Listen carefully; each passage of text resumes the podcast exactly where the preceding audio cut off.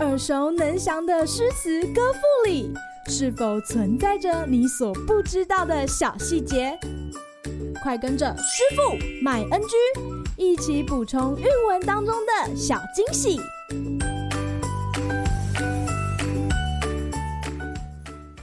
大家好，欢迎来到今天的师傅麦恩居。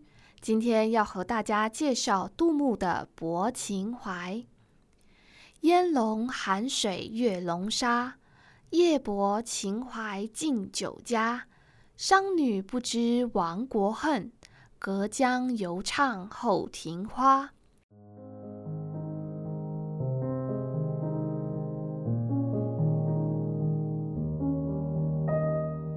出身名门的杜牧，很早就展现不凡的才华。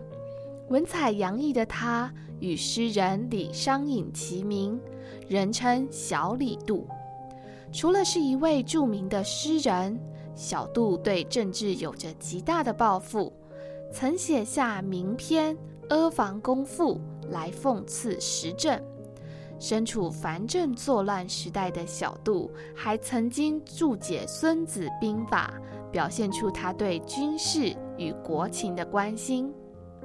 题目《泊秦淮》，说的就是我们在介绍刘禹锡《石头城》时曾提到的秦淮河。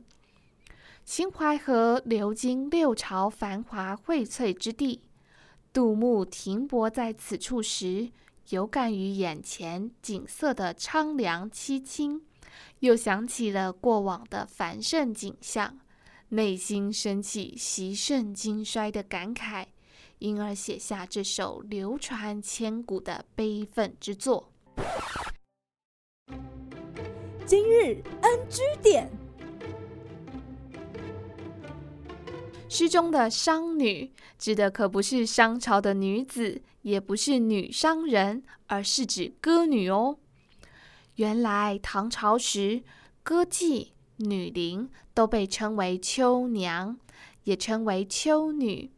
比如白居易的《琵琶行》当中就提到：“曲罢曾教善才服，妆成每被秋娘妒。”就是指那位弹琵琶的歌女化妆之后，被周围的其他歌女所嫉妒。而古音宫商角徵羽五调里，商调的音乐又接近秋天悲凉萧瑟之感，故商与秋就经常匹配在一起了。因此，商女就是秋女，也就是歌女的意思。后庭花所指的是陈后祖所作的玉树后庭花。这首歌曲的歌词轻薄，曲调艳丽。相传陈后主在国势衰微、敌人已经兵临城下时，还在皇宫中与歌女唱着清艳的歌曲，饮酒作乐。后来陈朝被隋朝灭亡。后庭花这首歌曲也就被视作亡国之音了。这些唱着后庭花曲调的歌女，并不知道亡国之痛。然而，听见歌声的诗人却感到无比的悲哀。歌女的不知与诗人的伤感形成了鲜明的对比。他人的不知，则凸显诗人内心忧愁、不被理解的孤独。